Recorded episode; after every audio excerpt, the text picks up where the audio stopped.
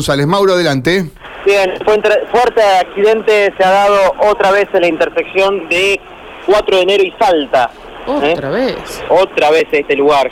Eh, sí, eh, es un lugar bastante repetido en donde tenemos accidentes de tránsito.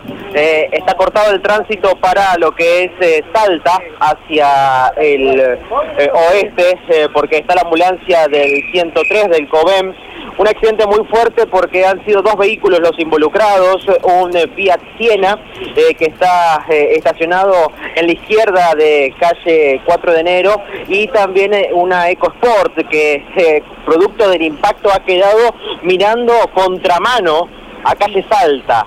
El vehículo del Fiat Siena ha quedado totalmente destruido en su parte delantera y el 103 eh, ha quedado, por supuesto, allí eh, atendiendo una señora eh, que está en el, en el Fiat Siena. Además, por lo que noto, es un vehículo que estaba estacionado, también se ha visto impactado este, en este lugar. Bueno, la señora está siendo atendida, está todo bien, sí, es la, única persona que, que está allí, eh, está siendo atendida por los, por eh, los trabajadores del COBEM, por lo menos la noto consciente, eh, solamente producto de lo que ha sido un, fuerte impacto reitero, esto es el Salte 4 de enero, tres vehículos involucrados porque el Chevrolet Corsa que está estacionado correctamente en la dársena de estacionamiento se ha visto totalmente eh, también es eh, impactado en su parte trasera y la Ford EcoSport ha quedado,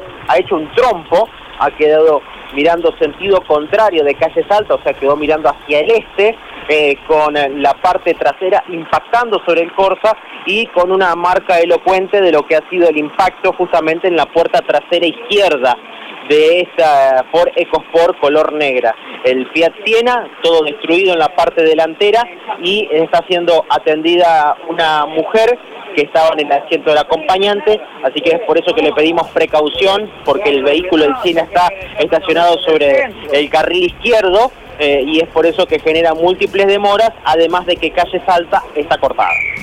Bueno, buena descripción, Mauro.